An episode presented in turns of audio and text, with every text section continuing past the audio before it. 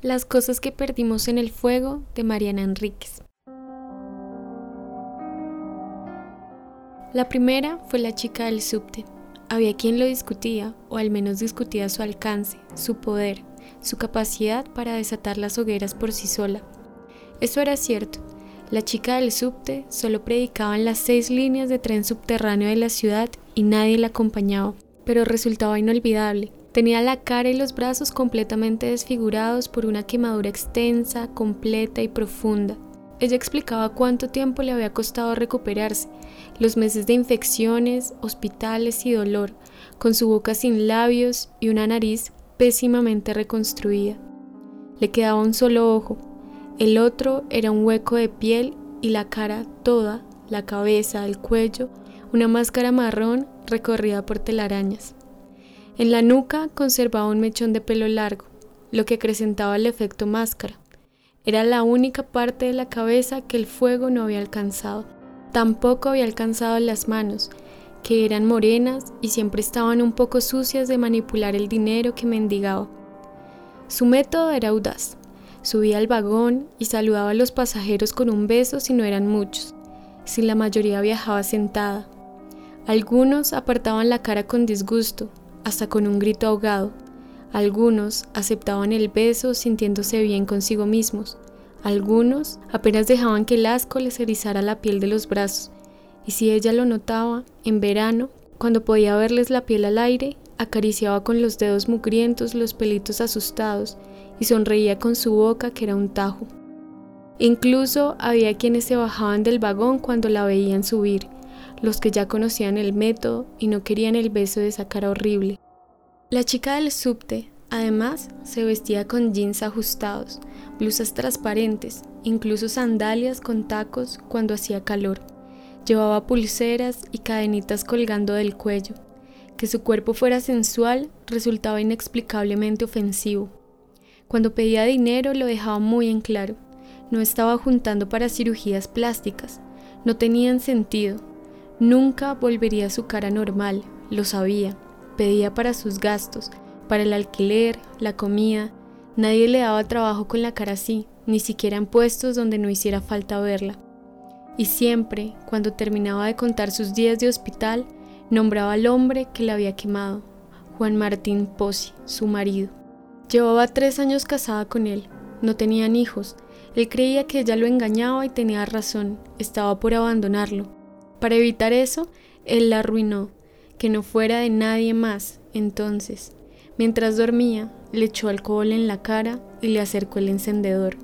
Cuando ella no podía hablar, cuando estaba en el hospital y todos esperaban que muriera, Posey dijo que se había quemado sola, se había derramado el alcohol en medio de una pelea y había querido fumar un cigarrillo todavía mojada. ¿Y le creyeron? Sonreía la chica del subte con su boca sin labios, su boca de reptil. Hasta mi papá le creyó. Ni bien pudo hablar en el hospital, contó la verdad. Ahora él estaba preso. Cuando se iba del vagón, la gente no hablaba de la chica quemada, pero el silencio en que quedaba el tren, roto por la sacudida sobre los rieles, decía, qué asco, qué miedo, no voy a olvidarme más de ella, ¿cómo se puede vivir así? A lo mejor no había sido la chica del subte la desencadenante de todo, pero ella había introducido la idea en su familia, creía Silvina. Fue una tarde de domingo, volvían con su madre del cine, una excursión rara, casi nunca salían juntas. La chica del subte dio sus besos y contó su historia en el vagón. Cuando terminó, agradeció y se bajó en la estación siguiente. No le siguió a su partida el habitual silencio incómodo y avergonzado. Un chico, no podía tener más de 20 años, empezó a decir que manipuladora, que asquerosa, que necesidad, también hacía chistes.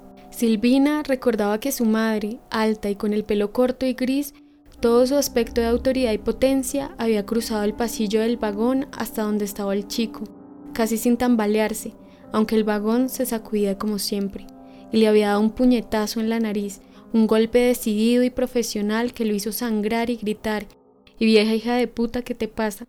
Pero su madre no respondió, ni al chico que lloraba de dolor, ni a los pasajeros que dudaban entre insultarla o ayudar.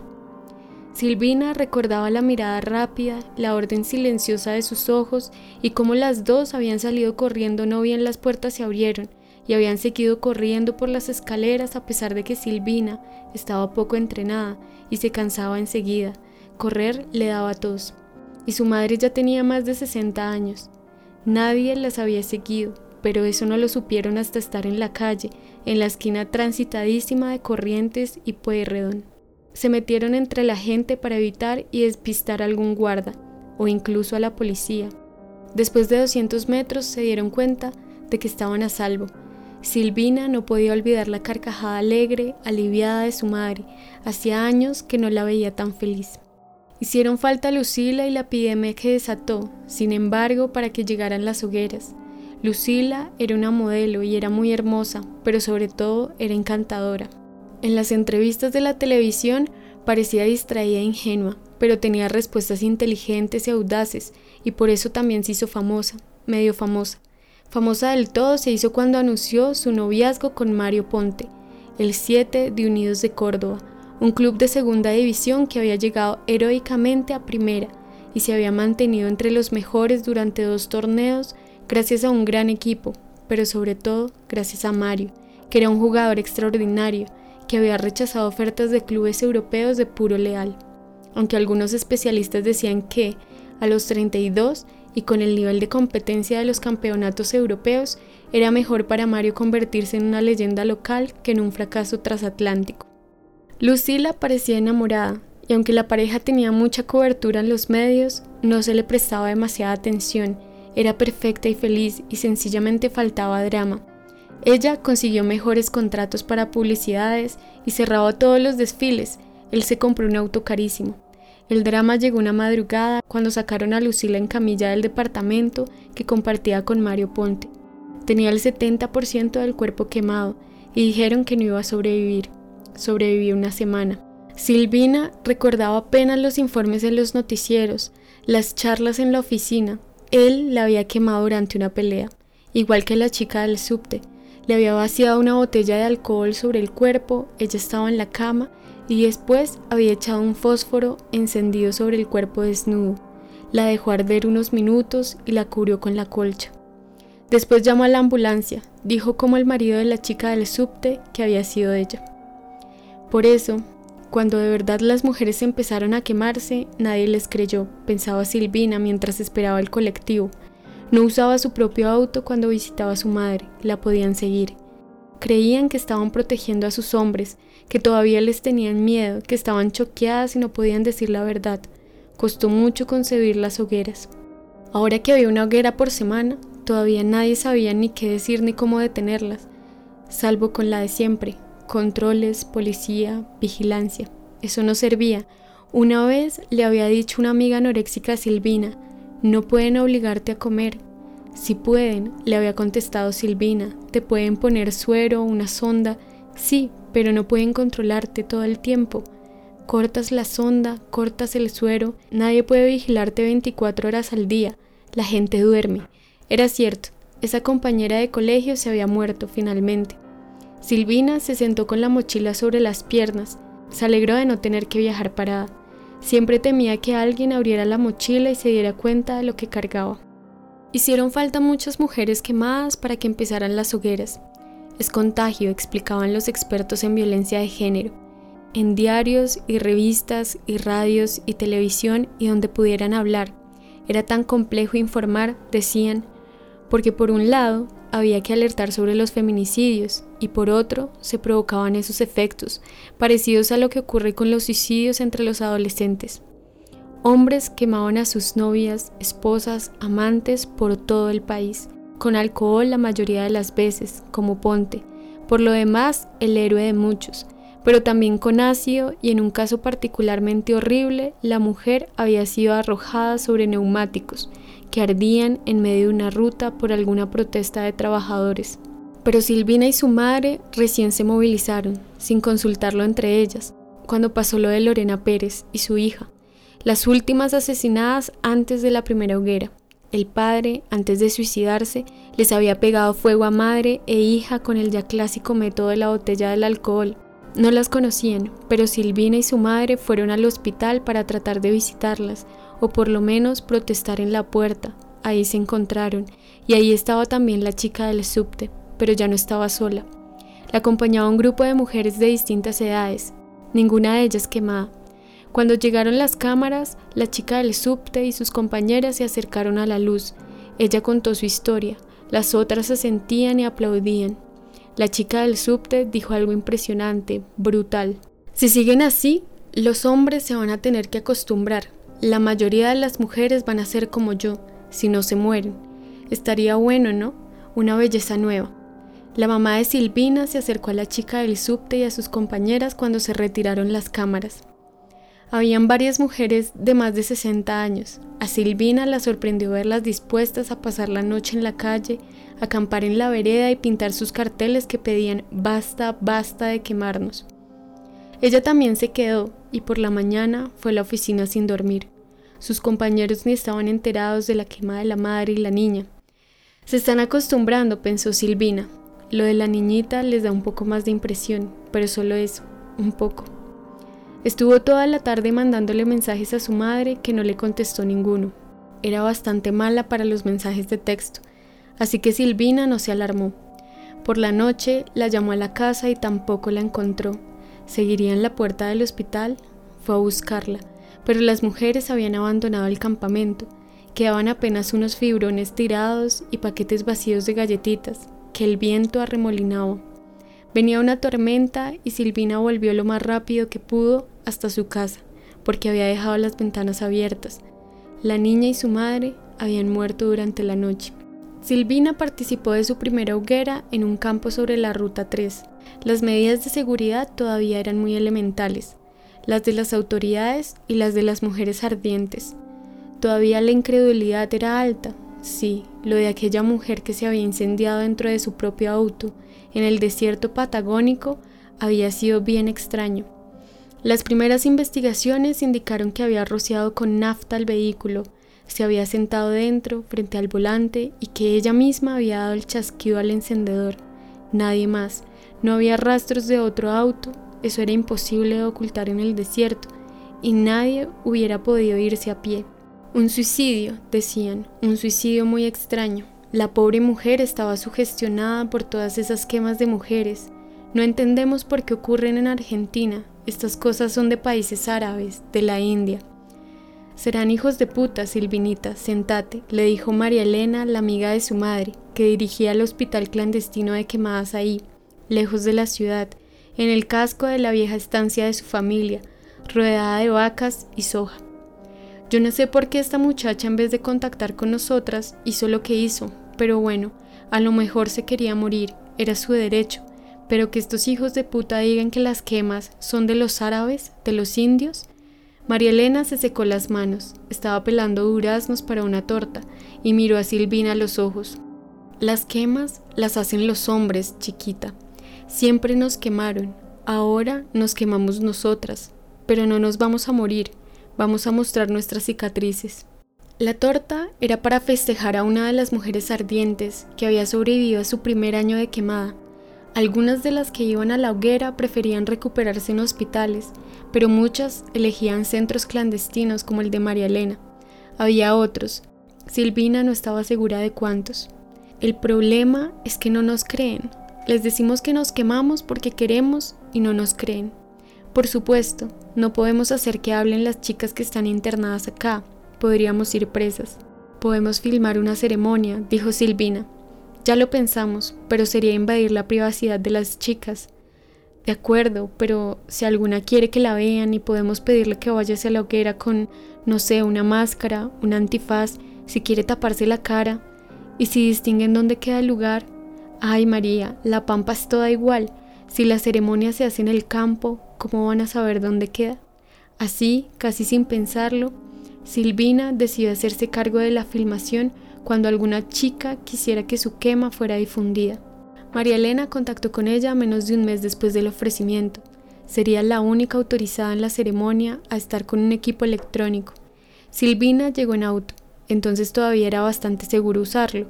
La ruta 3 estaba casi vacía, apenas la cruzaban algunos camiones. Podía escuchar música y tratar de no pensar. En su madre, jefa de otro hospital clandestino ubicado en una casa enorme del sur de la ciudad de Buenos Aires. Su madre, siempre arriesgada y atrevida, tanto más que ella, que seguía trabajando en la oficina y no se animaba a unirse a las mujeres. En su padre, muerto cuando ella era chica, un hombre bueno y algo torpe. Ni se te ocurra pensar que hago esto por culpa de tu padre, le había dicho su madre una vez, en el patio de la casa hospital, durante un descanso, mientras inspeccionaba los antibióticos que Silvina le había traído. Tu padre era un hombre delicioso, jamás me hizo sufrir. En su exnovio, a quien había abandonado al mismo tiempo que supo definitivo a la radicalización de su madre, porque él las pondría en peligro, lo sabía, era inevitable, en sí debía traicionarlas ella misma, desbaratar la locura desde adentro, desde cuándo era un derecho quemarse viva, porque tenían que respetarlas. La ceremonia fue al atardecer. Silvina usó la función video de una cámara de fotos. Los teléfonos estaban prohibidos y ella no tenía una cámara mejor.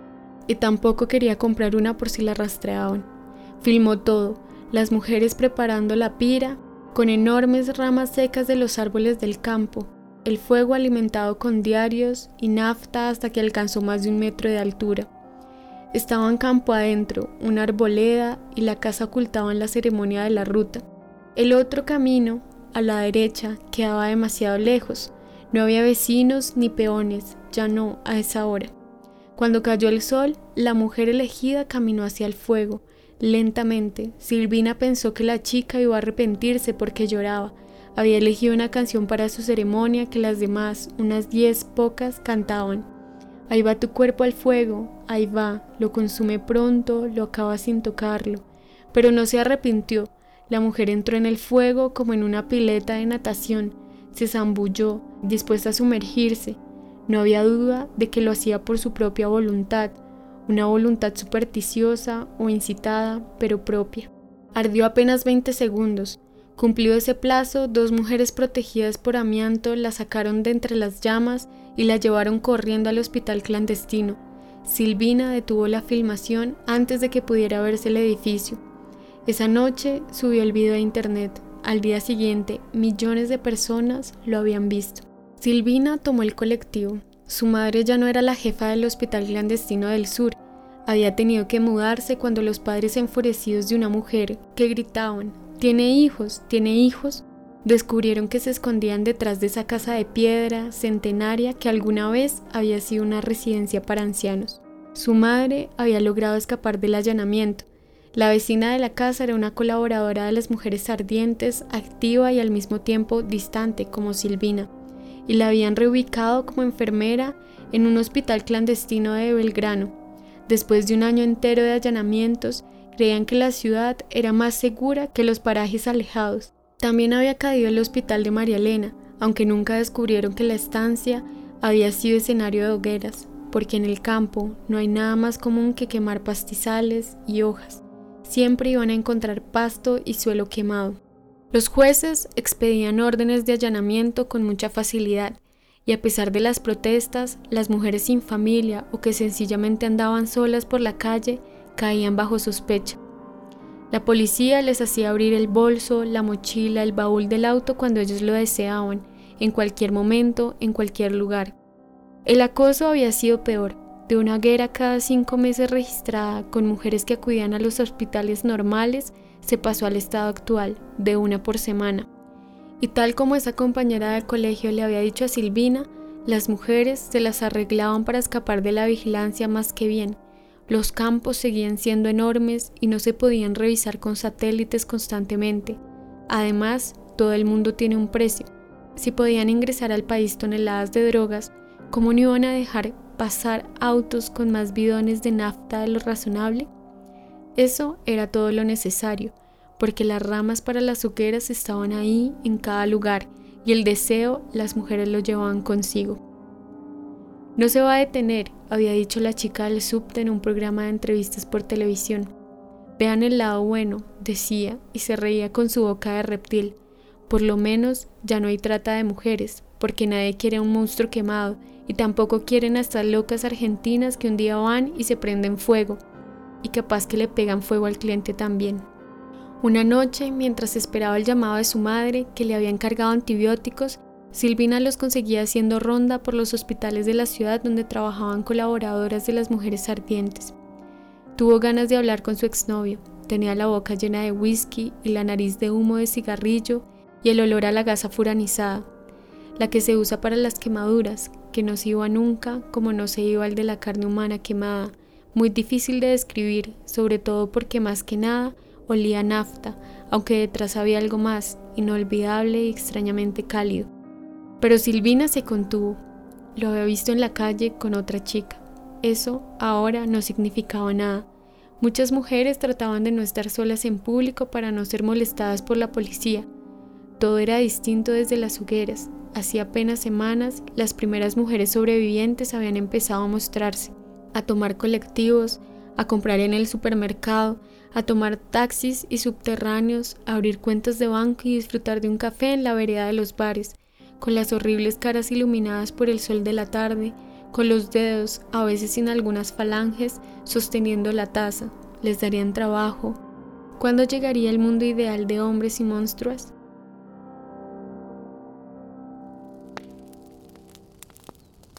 Silvina visitó a María Elena en la cárcel. Al principio, ella y su madre habían temido que las otras reclusas la atacaran, pero no, la trataban inusitadamente bien. Es que yo hablo con las chicas, les cuento que a nosotras las mujeres siempre nos quemaron, que nos quemaron durante cuatro siglos. No lo pueden creer, no sabían nada de los juicios a las brujas, ¿se dan cuenta? La educación en este país se fue a la mierda, pero tienen interés, pobrecitas, quieren saber. ¿Qué quieren saber? preguntó Silvina. Quieren saber cuándo van a parar las hogueras. ¿Y cuándo van a parar? Ay, qué sé yo, hija, por mí que no paren nunca. La sala de visitas de la cárcel era un galpón con varias mesas y tres sillas alrededor de cada una, una para la presa, dos para las visitas. María Elena hablaba en voz baja, no confiaba en las guardias. Algunas chicas dicen que van a parar cuando lleguen al número de la casa de brujas de la Inquisición. Eso es mucho, dijo Silvina. Depende, intervino su madre. Hay historiadores que hablan de cientos de miles, otros de cuarenta mil. Cuarenta mil es un montón, murmuró Silvina. En cuatro siglos no es tanto, siguió su madre.